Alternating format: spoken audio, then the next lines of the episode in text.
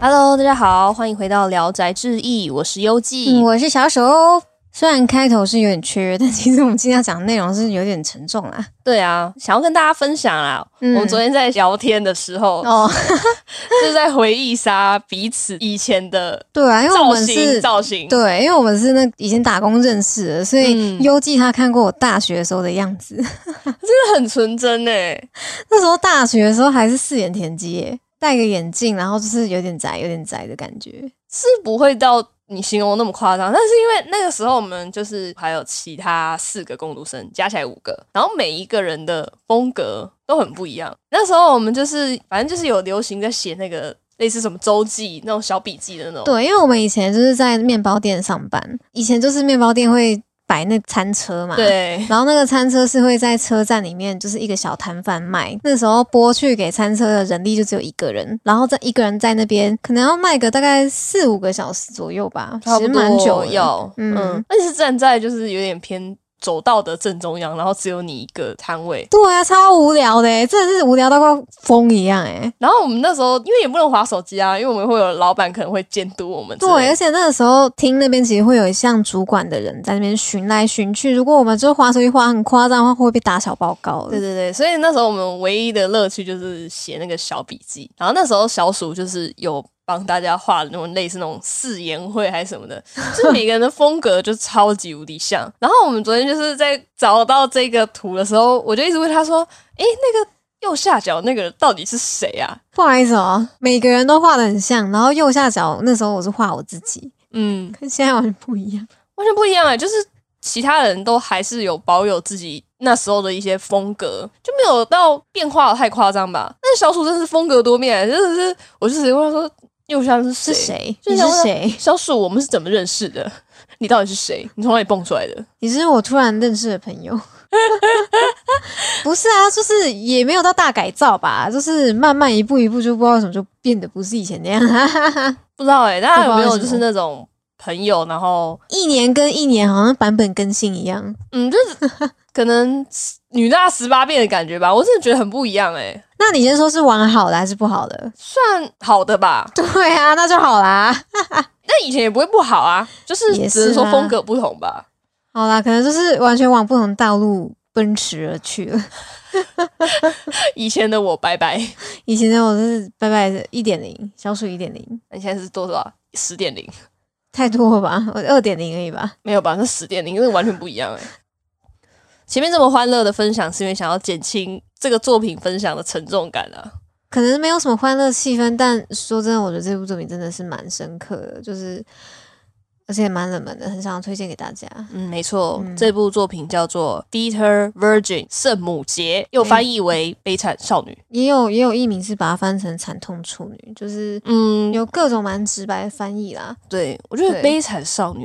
是我这几个译名之中比较喜欢的、嗯，因为真的很惨。可是原本的名字我就蛮爱的、啊，原本它的那个日文书名叫那个 Bitter Virgin，很苦涩的处女。嗯，对，是，就是就是我觉得蛮直白啦，我觉得我蛮喜欢这个英文的书名。其实为什么会反想要分享这个作品，就是因为小鼠就有入手这一套漫画了。对，其实这个漫画是很久以前的，它大概是二零零五对二零五年年载的作品，然后它其实只有四卷，然后已经完结了。所以大家如果等一下听我们的分享有兴趣的话，其实也可以去找一下，因为不长。对，是是一个很说轻量作品，可以一天直接看完，对对对，但是看能不能消化完啦，看你心能不能的那种沉重感，我觉得一天消化不完、欸。消化不完。对我我我自己是看了好几天啊，因为我真的觉得每一集看完就是，我要心脏病发了。对对对其实那是我好久以前看的作品、诶，这个我大概是高一高二的时候看的吧。可是对高一高二的你来说不会太沉重吗？我那时候是蛮 shock，就是我看完之后，其实在内心有消化了将近可能三到四天吧，就是、嗯，那跟我差不多哎、对消化那个结局。嗯，。对，那你当初怎么会对这么其实沉重一的作开始、嗯，一开始是也是看到网络上面有人推荐。哦，真的、哦，因为我还蛮常滑那个 PTT 的西洽版，嗯嗯，然后嗯西洽版就是有一篇文章下面就有人就提到这个作品，就说如果要感受世界的痛处的话，一代米要扛几楼，就是可以去看这一部。哎、那他下的标题很棒哎、对，很然后切我就去看了，然后我觉得是很庆幸有看到这篇留言，因为不然就错过了一部好作品。嗯嗯那这部《悲惨的少女》的故事大纲其实就在分享说，他是从男主角的视角开始切入的、啊，然后是在讨论说班上的几个个性很不相同的女生，嗯像是第一个是比较感觉就是打扮啊，花枝招展啊，对对就是那种。辣妹风的女生，，然后另外一个是青梅竹马型的角色，对，就是比较认真、对班长的那种个性的女生。那接下来就是第三个，就是我们蓝川厨子，她算是一个比较低调文静的女生、啊，然后就是很胆怯、很怕生，嗯，就是非常害怕跟男生对话。对，她可以跟女生都很就是自在畅通的聊天，但是对男生就是完全没有办法。嗯，如果你没有去看封面啊，其实你会去猜想说，到底想要讲述的是哪一个女生呢的那样的感觉。因为我们的男主角他其实就是容貌是算容貌较好，然后嗯班上算是比较多女生会去倒贴他。对，然后前面刚讲到那个打扮的比较艳丽，然后还有他的青梅竹马，其实从前面你就可以看得出来，那两个女生都很喜欢男主角。嗯，对，就是有点争风吃醋的那种，所以一开始场景就是男主角的朋友，男生朋友就在跟他屁话说：“哎、你到底要选哪一个啊？”对对对，然后就还是班上有哪个女生你有特别在意的吗？然后那个男生就是开始渣男发言，他就说：“哦，其实女生她差不多都可以啦，但是唯独班上有一个女生是我的手背范围之外，就就是我们刚刚讲到女女主角蓝川厨子。嗯，因为男主角就非常看不懂为什么他要那么怕生，为什么那么怕男生，然后他就跟他朋友说：“我之前只是要帮他把头上一个脏东西拿掉，然后他就怕跟什么一样，然后他就说其实内心有点受伤，所以他觉得嗯就是唯独这个女生，她觉得完全没感觉。这个故事的切入点，就是他转折的一个小小的地方，就是在讲说，有一次女主角到教堂向神父忏悔的时候，男主角就是因为某些原因，就是躲到告解室里面。那我这边就可以补充一个小故事。这个教堂在那个小镇啊，是完全没有人会靠近的地方。嗯，因为男主角就是他调皮捣蛋，他其实小时候就在那边散布了一个像都市传说的谣言，他就说那个教堂闹鬼，那个小镇啊。大家又很淳朴，所以就相信了，所以基本上没有人会接近那个地方。那个教堂有点像是男主角的避风港，嗯比如说就是刚刚那两个为他争风吃醋的女生，又在烦他的时候，他就会走到那个教堂里面，想说呼松一口气，那些女生可不可以赶快走开啊？我真的好累哦，就像这样子。然后呢，因为女主角厨子她是转学生嘛，嗯所以她不知道这个鬼故事，所以她就是很自然的就走进来了。嗯，然后呢，她在跟神父告解的时候呢，她听到就是旁边有一个声响，因为男主角躲在旁边，嗯所以男主角就在那边青红，就 呃，我是神父，你有什么要告解的话，可以跟我说。对 然后厨子就真的以为他是神父，就开始跟他说了他的回忆。他就开始进入主题了嘛，嗯就是在说，因为是神父，所以其实你可以把你自己的心里话都讲出来。最深层的那种，很虔诚的嗯基督徒的话，其实会把你内心最真实的想法，还有想要说的话告诉神父。所以这个时候，就是女主角就有向神父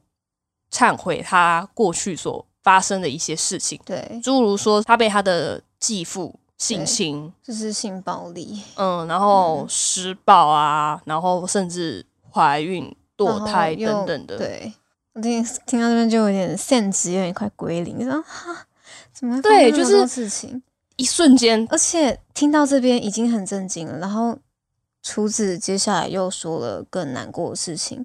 他说，就算他堕胎了，但是这个性暴力没有停止，嗯，他还是被他的继父继续了这些行为，并且就又一次怀孕了。但是在第二次怀孕的时候，她没有办法再堕胎了，因为对身体的负担太大。因为当时她年龄也太小了对啦，她那时候才国中哦，嗯她是说这是国中发生的事情十。四岁，对真的很可怕。我觉得那个继父真的很恶诶、就真的病态、啊，拜托去死好不好？我真的要疯了。他第二次只能把小孩生下来，因为那时候医生妇产科医生就跟他说，如果选择堕胎的话，有可能未来再也没办法怀孕，没有办法再生小孩，就子宫会坏掉啊。，对啊，嗯，怀孕堕胎这件事情对女性来说也是一个很伤的一件事情啊。嗯所以后来她就是把这个小孩生下来，只不过就是她并没有看到他的小孩，然后是送给别人去抚养啦。对，连抱都没有抱过，连见都没见过。所以女主角心中其实对这件事情也是带着很大很大的悔意，然后觉得她自己是有罪的这样子。他会觉得明明孕育生命应该要伴随着幸福啊，但是嗯他那个时候只觉得那个孩子就好像他身上的肿瘤一样，他没有一刻不想要快点把这个异物排除掉，然后所以他其实很害怕小孩子。这时候他不知道的事情就是，那个告解室里面 并不是真的神父，神父是男主角大介，对。大介因为就是也下不了台阶，因为他都已经听到这么沉重的故事了，所以他就直接假装他好像是真的神父，就对，直接告诉他说 神会原谅你的。，对，从前面一开始看呢、我就觉得其实男主角心底是真的很温柔，嗯，对，因为他就算那么惊讶嘛，但是他还是赶快找了一句让自己下台阶，然后也没有说出就是什么过分的话。对他嗯，当下的反应并不是说用震惊的方式，或者是直接拆穿，让女主角发现，哎，我的秘密被不是神父的人听到了。嗯所以我觉得大介的这个举动真的是很温柔的一件事。虽然说嗯他躲到那个告解室真的是很很不 OK，我觉得他更值得欣赏的也有，他就算知道这件事情，他隔天到学校，他并没有告诉任何人，嗯。因为他很深刻的知道这件事情非同小可，对。他很明确的知道这个伤痛实在是太大了。我觉得他应该在那个瞬间，他就连接起来了所有事情，他知道了为什么那个女生会那么害怕男生，然后他从这一个时候就开始产生了对这个女生的在意，然后嗯。还有就是怜悯吧，跟同情，还有想要保护他的心情。我觉得就很复杂啦，嗯，内心的情绪很难用三言两语直接说出来。嗯就像刚刚小鼠说的，就是他知道了这些事情之后，慢慢的开始发展他们两个人之间的互动的关系，嗯也是这部漫画好看的一个原因之一啦。嗯虽然说是在讲悲惨少女这个主题嘛，但是我觉得其实他们两个人之间的恋爱的关系吗，其实我觉得还蛮好看的，因为比较少作品会去谈论到这么深层的东西。那最主要原因就是因为他身他心中的秘密，然后跟他厌恶男人的这种心情，然后又要去拉扯说，我好喜欢这个男生，我到底该如何的去衡量我自己心中的情绪，如何去压抑，如何去施展的那种因为拉扯。女生就慢慢发现说，其实她对男生不会排斥，其实不是因为她不把他当成男生，是因为她对这个人已经产生喜欢的情绪，所以才不会排斥他。她到后面发生这件事情的时候，她又会产生一个很强烈的自卑感，她觉得我已经不纯洁了。对他觉得我经历过那么多事情。他会接受我吗？他觉得他就是抱着一个非常非常悲观，所以他不敢前进那一步。刚刚就是提到说，他们两个人的那种情感的拉拉扯扯，其实是这一部最揪心也最大的看点。对，因为前面有讲到还有两个女性角色嘛，嗯，一个是她的青梅竹马那个班长，然后另外一个是辣妹，风骚妖女，而且她真的是蛮疯的一个女生，因为她就是也是喜欢那个男主角很久很久，然后为了他就是把自己打扮的越来越漂亮，她觉得这样子那个男主角就会看向她了。但其实里面所有的喜欢这个男主角的女生啊，其实她们心里都知道男主角的眼光是追随的谁。嗯，对，其实那个辣妹跟那个班长，他们都知道男主角其实就是喜欢厨子。他们两位角色的应对方式就非常的不一样。像嗯班长，班长就觉得说，我已经在你的身边看着你那么久了，如果你会就是那么喜欢一个女生的话，那其实我愿意支持你。算是有一点小小感动哎、因为我觉得你要把你自己心爱的一个，而且陪伴这么久的男生，就是让给一个另外一个不知道从哪里蹦出来的女生，其实很痛哎、这真的很痛。我觉得那个班长的心情，我也蛮能理解嘛？他们从小一起长大，嗯，其实班长呢，他对大介的爱恋是从小到大都存在着的，就是存在很久了。，对。但是他就是因为那么久，所以他才更深刻的明白大介不可能喜欢他，嗯，他就是完全知道这件事情。因为其实我也有就是类似的经验啦，嗯就是我在高中的时候有单恋一个男生，我们虽然不是青梅竹马，但是你眼睛一直追随着那个男生，所以你就更可以知道说那个男生平常在关注哪一个人。嗯，所以就是其实我很早就发现，就那男生其实有喜欢我们班上另外一个女生。哦，对，就是因为像这样子，然后那时候我心里面的感情拉扯，也就是说，呃，就是我虽然跟那个男生关系很好，但是我知道他喜欢谁，那我现在是要怎么做呢？然后因为我觉得我们关系算好，所以我后来就选择说，就是那我可能就可以听他讲那些就是感情上面的烦恼，或是给他一些就是精神上的支持，因为就是因为一直跟他相处着，所以我才更明确知道这男生就是不会喜欢我。嗯，我觉得有点像是这样子的感觉。所以你就是很懂，就是班长幼的心情。对啊，因为一直相处，平常一直在相处，所以你就会可以知道说他对喜欢的女生的态度是怎么样，然后跟对自己的态度又是怎么样，嗯因为截然不同。好鼻酸哦。对啊，就是真的截然不同。里面也有一个桥段是写说，那个男主角其实有去帮厨子，就是一件事情，嗯然后那个班长就有想到说，哦，以前小时候我们我跟大介就是遇到蜂窝的时候，大介是第一个逃跑的，他就觉得说，他现在对我也可以像对那个厨子一样那么帮忙嘛，他其实是没有办法给自己肯定的答案，他当下其实很走心诶，因为他撒谎。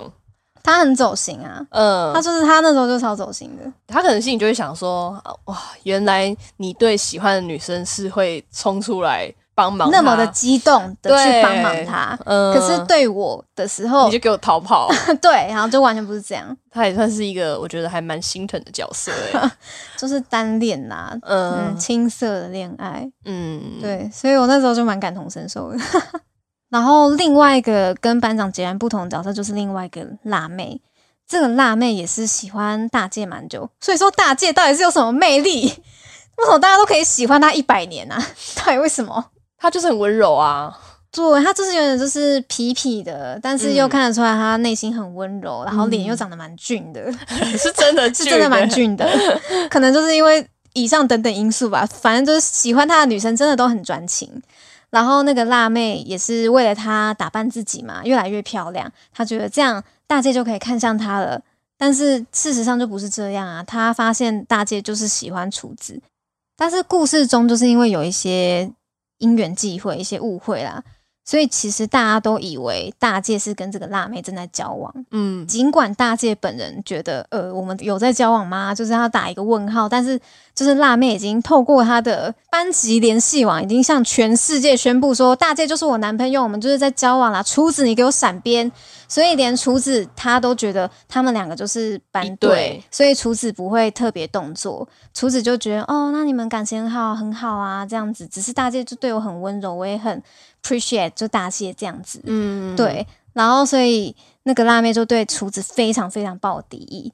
无所不用其极的想要把大介留在身边，各种耍那种小手段啊，有点肮脏的那种，他也会 做出来。就比如说，就是衣衫不整的把大介叫到体育室，然后就说。你现在可以对我做什么都没问题哦，想要用美人计，然后他就说，但是如果你不对我做些什么的话，我就要大叫说你强奸对你强奸我，来选择吧。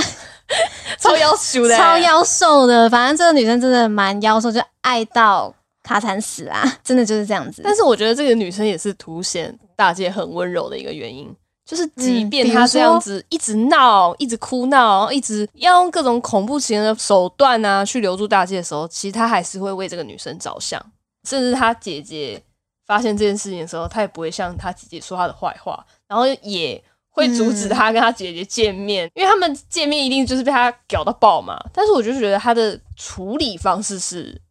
温柔的，我觉得温柔的话，我这边是持保留态度啊。如果他嗯跟那个辣妹的相处过程，嗯因为我觉得他处理的方式我没有到非常喜欢，所以就嗯这边我比较保留。但是如果他是对厨子的话，我就觉得是真的超级温柔的。很保护啊。对，就是真的很保护他，就是各种全部都为很为他着想。对啊，但就是对我来说，我觉得嗯大介就是一个很温柔的人，嗯在他对于班长佑然后辣妹的这段莫名其妙的感情，然后跟 蓝川厨子，就是这三个女生，嗯他们相处的过程，你会知道这是一个非常非常温柔的男生。虽然说，嗯我觉得同时会带了一点点小小的懦弱吧，一点点啦。因为就像你说的，就是他可能有些事情没有处理的太好，就是会有更好的方式。我觉得他有些事情处理方式有点太笨了，嗯，因为他不懂得在该硬的地方硬起来，所以导致他跟辣妹那个歹戏拖棚，就拖了非常的久。我那边看到已经有点快受不了了。我觉得如果你态度再硬一点的话，你可以再更果断把这个事情处理掉。，对把这个事情处理掉，你也可以更理所当然的去跟厨子告白呀、或是怎么样，或是跟他表达自己内心的感受啊，不用造成那么多误会。N I U G》里面有哪一个桥段你觉得特别比较印象深刻？就是我蛮印象深刻的是姐姐这个角色出现，那她是大姐，也就是男主角的姐姐啦。对，姐姐这个角色除了是家人以外啊，她同时也是一个悲惨人物的代表啦。嗯她是天使妈妈，她的小孩啊，在她就是生产的过程中死亡了啦。我觉得整个故事足以匹敌，就是女主角悲惨的经验的，也就是这个姐姐的角色。其实也算是一个对比，因为女主角她不是出自于自愿产下这个小婴儿，嗯，但是姐姐她是伴随着幸福还有期待，想要把这个生命孕育下来，但是却很不幸的胎死腹中。嗯，对，所以他们其实就是做了一个对比。我觉得也是让男主角更感同身受他们的感受吧。可能他在对于女主角发生这些憾事的时候，他可能会觉得说，毕竟还是还是别人，这不是他的家人。那我觉得他那时候其实就有在故事里面还蛮鲜明的，就嗯对比到说，他姐姐嗯，的小孩死掉的时候，他其实那个伤痛是一瞬间爆发出来的。嗯，这些事情发生在你很近的关系、家人的身上的时候，其实会更显著的展现这种痛处吧。我觉得，而且会更难以去面对啊，连安慰都不知道要从何去安慰。然后啊，其实这个角色还蛮重要的一个原因，就是因为大介的家人对女主角这个角色的一个看法，她是以姐姐的这个视角去描绘的嘛。我觉得，如果是以对方的父母来说啦，就是嗯我觉得会是一个不同的视角，因为会有更多的期待，会觉得说，嗯、这个女生适不适合你？那这个女生就是不符合我儿子女朋友的期待，会我觉得会更多。嗯，但是姐姐毕竟是年龄跟辈分上来讲不会到那么高嘛，嗯嗯所以我会觉得说你这样子看的时候不会那么有压力，因为毕竟如果是以大界的妈妈这个角色去刻画的时候，她会有更多的谴责吧，嗯，对？吧？就是以姐姐的角色来描绘的时候，会更同理女生的一些感受，嗯对。然后再看姐姐跟女主角他们用自己的经历去对话的时候，对对话的时候，嗯其实那种沉痛感，我不知道该怎么形容、欸。哎，对，因为其实姐姐刚经历完胎儿早夭的这件事情，其实她心里非常难以接受，大姐也不知道该怎么处理这件事情比较好。因为面对姐姐的那么巨大的悲痛，但是他作为一个男生，他没有办法非常深刻的去同理姐姐的感受，嗯他也不知道怎么安慰才可以真的让他比较好过一点。然后这个时候，厨子就是有说，嗯，那让我来好了。对厨子来说，就是他是有过怀孕经验的人嘛，所以他可能更能够同理姐姐的这种感受，就算他们怀孕的。经历是完全不同的。然后姐姐一开始是非常抵触，她觉得你这么年轻的小女孩到底懂我什么？你不要就是嗯一脸在那边装懂，你根本没有办法同理我的痛处，你怎么可能懂？然后这个时候厨子就是突然也是情绪崩溃了。对她也是可能情绪上来，他说我也有生过，就是我曾经生过一个男孩，对我也很痛啊，就是我也有这种痛处过。我觉得那个瞬间，他们两位的身份，就是他们用一个母亲的角色在对谈，这个场景非常好看。嗯他们就是这一 part 真的是很深刻的在对话。我觉得还也蛮像是一个意境啊，就是嗯，你并不是这个世界上最惨的那一个。对对对，没错。姐姐其实听完厨子他那些经历之后，她说了一句话，她说她觉得自己太傲慢了，她说她不应该把自己视为全世界唯一最悲伤的人，嗯，因为这世界还太大了。那一场我真的是看到，哦，是真的蛮难过，也很感动。嗯，我觉得内心也有一点激动的感觉。对，就我我自己也蛮激动的。对，所以我很难叙述那个到底是什么样的心情。对对对，我真的很非常非常推荐这部漫画，是大家自己去看，嗯，因为很多很多场景那种情绪的起伏高亢，我们可能口才也没那么好，没有办法用言语去表达那些，但这些很心流的东西，大家自己去感受是最好最棒的。那我分享了这么多，你自己应该也有就是还蛮印象深刻的片段吧？有有有，他有一个桥段是说，厨子他那天放学比较晚回家，因为嗯学校就是可能值日生什么的，就是比较晚。然后大介原本问他要不要送他回去，但厨子就说没关系，他一个人回家就好。然后他在回家路上，就是又遭受到一个变态的袭击，嗯，就那个变态就是直接把他的嘴巴捂住，他说：“哎、你不要动，不要吵。”就是又快要被施暴了。然后那时候真的我自己看的非常绝望，因为他那时候漫画很大字，就是为什么又是我？然后我也觉得为什么不要再这样子对厨子？他真的已经很很够可怜了已。经很可怜了。然后在情绪最紧张的时候呢，突然有一个棒槌敲下去的声音，然后漫画第一集就结束了。停在这，我真的心脏快停了。然后因为它就是一个骨头碎掉的声音，我说什么？厨子，厨子怎么了？厨子然后马上拿起第二本看的时候，发现原来是大介赶到现场了。哦，真的是对我真的是松一大口气。对，大介就是手拿了一个棍棒往那个强暴犯的头上敲下去，然后这个时候他是满脸都是泪水，他就是满脸都是泪水的大喊说：“就是因为有你这种人存在。”然后他就是情绪失控的拿拿那个棍棒一直要打他，就是打到厨子就是出声制止他说：“你这样打下去，这个人会死，不要再打了。”嗯，然后大姐就说这种人死了也是刚好啊。然后后来那个强暴犯就是连滚带爬，就说请原谅我吧，然后就跑掉了。我觉得这边我会那么印象深刻，是因为我觉得男主角的反应其实很真实嘛，因为他当下不是那种很正气凛然的，就是很装帅，就说把那个嫌犯打跑而已。我觉得还蛮真情流露的他啊。对，就是非常真情流露，因为他是眼泪、鼻涕全部都出来，然后他是因为他真的觉得很痛心，他真的觉得就是因为有你们这种人渣垃圾的存在，然后让厨子就是有那么大的心理阴影，造成他那么大的悲伤。他那时候就是可能已经完全同理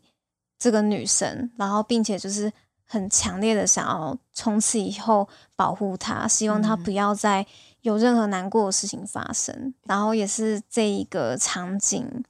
就是让我蛮喜欢这个男主角，因为他的表现就是因为真的很真性情。对，而且他还说：“你不要一个人回家好不好？算我拜托你。”他就说：“你现在一个人回家，应该也是一个人待在家吧？”然后他那时候心里面想说：“我不想要让他一个人就在家面对这些恐惧。”他还做了一个很暖心的举动。他一开始原本是说：“你今天来我家睡吧。”他说：“我妈妈也在，这样你也会比较安心吧。”然后后来就他冷静了一下，他就说：“嗯，不要这样子好了，我刚冲昏头了。班长的家也离这里附近不远，不然你去班长家睡一晚吧。也就是同为女生啦。对对，他说你们都是女生，这样你会比较自在吧。他就是帮他安排了后面这些，然后让我觉得真的非常非常加分。暖心。对，真的很暖，不只是制止了这一切，他还考虑到了后续的恐恐惧的情绪，那些他都一并照顾到。我就觉得这边我真的很很感动，然后其实那边我是边哭边看，因为其实他棍棒下去的时候，然后他的那些真情流露，我觉得有点像是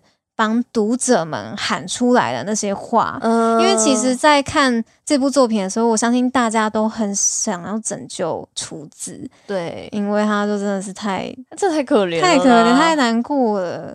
而且我觉得大姐很可爱的是，他最后居然后悔他哭、欸，对 就代表他真的是真情流露。对，他就觉得呃，哦他我竟然在他面前哭了，好丢脸，对，超可很爱可爱，我觉得很可爱。是一个很棒的男生啊，嗯，很棒的男生，真的是嗯。好好的描绘出了每个受伤的灵魂嗯，都会得到最好的救赎，而且是这么好这么好的男生，又帅又多人追，个性又好，其实这个作品它也不是一个非常典型的 happy ending，嗯最后不想要透露太多，因为想要保持一些结局的冲击给大家。因为我当年看完，对这个结局是有很大的波动的，嗯，所以这边不想要讲到太多。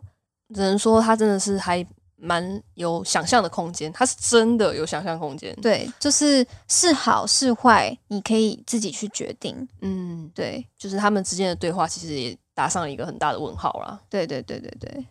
希望大家是保持心情愉悦，或者是最近心情还可以的时候去看啦，不然真的会 悲会从 emo 到爆炸，很会对 emo。对，就是可能上班很累，然后同事很雷，然后看完这个就是、哦嗯，世界好差劲。哎、而且这边科普一下，就是中间有一段剧情描述是在描述那个姐姐她怀孕，但是是产下死胎嘛。然后呢，其实她这一段描绘的那么深刻，是因为基本上这个故事情节是作者本人的经验。对，作者本人也说了，就是除了强暴以外啦，其他的嗯故事大多都是真实发生在他身上的。对，所以就可能这段剧情才会那么深刻。然后作者在单行本的后记漫画，他有画到说，其实他在画那一画剧情的时候，他是边哭边画的，因为他就是产下早夭的婴儿这件事情，也是在连载这部作品时候发生的事情。就甚至他们的工作人员都不知道。对。然后作者有提到说，其实“死产”这个名词啊，对他来说可能没有到非常的好听。说也有另外一个说法，把这件事情称之为“诞生死”，可能更有一些希望的感觉。然后，并且就是发生这些事情的母亲呢，也被称为天使妈妈。那讲了这么多啊，我还蛮想要问你，如果假设这件事情啊，嗯就是蓝川这个同学是发生在你周遭，或者是你的好最好的朋友的时候，你会怎么面对啊？如果我有一个像这样子遭遇的朋友，比如说他是正在发生的话，我觉得那就不是同理心的问题了。嗯我会直接去寻求能够帮助他的管道，我会终结这件事情，我会想要去用更强而有力的行动去阻止这些事情发生。你不想要让这个憾事就是真实地继继续发生当然，当然，就是一定是想方设法，一定要阻止这件事情。那当然也是要可能考虑到他的心情，就是嗯尽量，如果要尽量低调的话，那我们就看要怎么去寻求协助。对，真是很勇敢哎、对啊，我觉得如果正在发生的话，一定是这种处理方式。可是如果是我有一个很好的朋友，然后他是很久之后，然后才跟我透露出他可能儿时有过这些遭遇的话，那一定当然惊讶归惊讶啊，但是因为相处下来他是那么好的一个人。那当然不可能会有什么唾弃的情绪，嗯而且一定会同理他的难过，会把他变成自己的事情，就跟他一起悲伤，但是也会告诉他说，也会告诉他说，现在就是我们有彼此啊，就是我们接下来还可以一起扶持的走下去，所以就是用很正面的心情去面对他这样。希望他不要再担心未来，因为已经完全改变了。对，对，然后也会很谢谢他，就是跟我说这些吧，因为相信一定是打开心里的门才会讲到那么私密的事情，所以有一会很感动，就是他愿意跟我分享这些。对你说到一个很真实的点，嗯因为我曾经真的是有一个好朋友，虽然嗯。不是说像女主角这么悲惨啦，嗯就是什么被强暴什么什么，嗯。但是她可能也是不愿意的情况下嗯。怀孕，嗯，然后那个时候她也是才国中而已，哈，也是年纪那么少，对，然后就是有一次有刚好有一起睡一晚的时候。嗯，就是夜深人静嘛，嗯然后难免就是会聊一些聊心啊，谈心时间啊，对，就是一些比较 deep 的时间。嗯然后他就是有跟我分享到说他，嗯，因为那时候我们认识的时候是高中快毕业的时候，嗯就是已经快要十八岁了。然后他就是有跟我分享，他国中的时候其实跟一个男生嗯就是 do something 的时候，就是不小心 然后怀孕了，嗯。然后她有去堕胎的这个经验。嗯。所以她其实对自己是很自卑的。这种真实在发生的时候，嗯。其实你真的会很难过，嗯。因为你会知道说这个女生这么好，然后这么坚强，然后她心里有这个秘密的时候，嗯，你内心真的是不由得在落泪诶，就是听到这些事情的时候啊，其实就是悲痛之余，我当然就是像你刚刚说的，是真实发生，就是跟他说、嗯。没关系啊，不管你是怎么样的一个女生，嗯，其实就是我还是会支持你，然后嗯。会觉得你是很棒的。要哭了 嗯，我觉得堕胎这件事情啊，对一个小女生来说嗯，很可怕，对，很可怕。然后你是一个人要去面对啊这些手术，然后嗯。经历这种伤痛，然后这些痛是真实并且存在的。就他已经不只是皮肉痛，他是内心也很你的心在痛之余，你的皮肉也在痛，过对，就是很惨。嗯，所以就是当一个女生跟你分享这种内心的痛的时候，其实真的是当下心情真的是会很难过，很难过嗯之余，你也会很想要从你不知道从哪里来的就是力量，想要去支撑它了。对啊，真的就是我不管怎么样，都要伸出这个支撑力给你。对，对对对，就是真的很悲很想痛。当他的脊椎，这个形容还不错，好烦。嗯，对啊，就是很想要嗯成为你的脊椎。对啊，就想当一个力量啊，嗯，然后也会希望说他之后的感情都是顺顺利利，不然后要再遇到烂人，对。所以当你刚刚有提到说那一幕的时候，其实内心会很感动，就是嗯有一个人有一个人出来拯救他了。我多么希望我是曾经拯救过你的那个人，真的，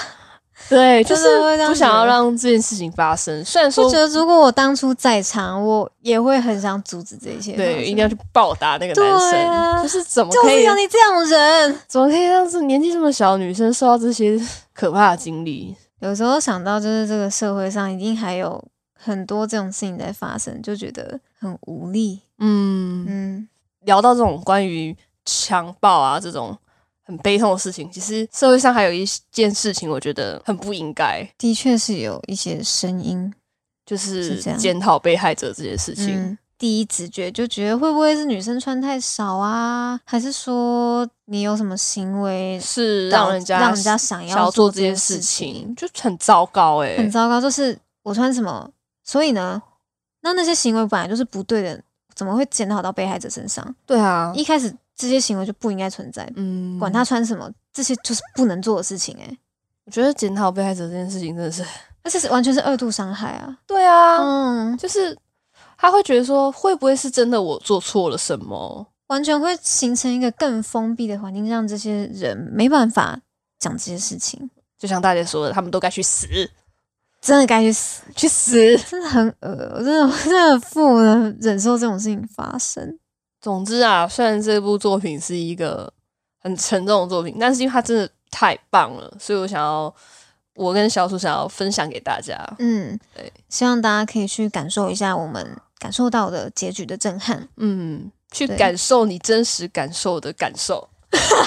我已经听不懂你在说什么